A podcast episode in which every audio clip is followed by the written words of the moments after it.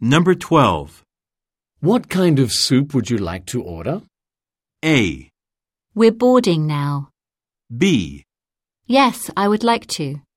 C. Something spicy.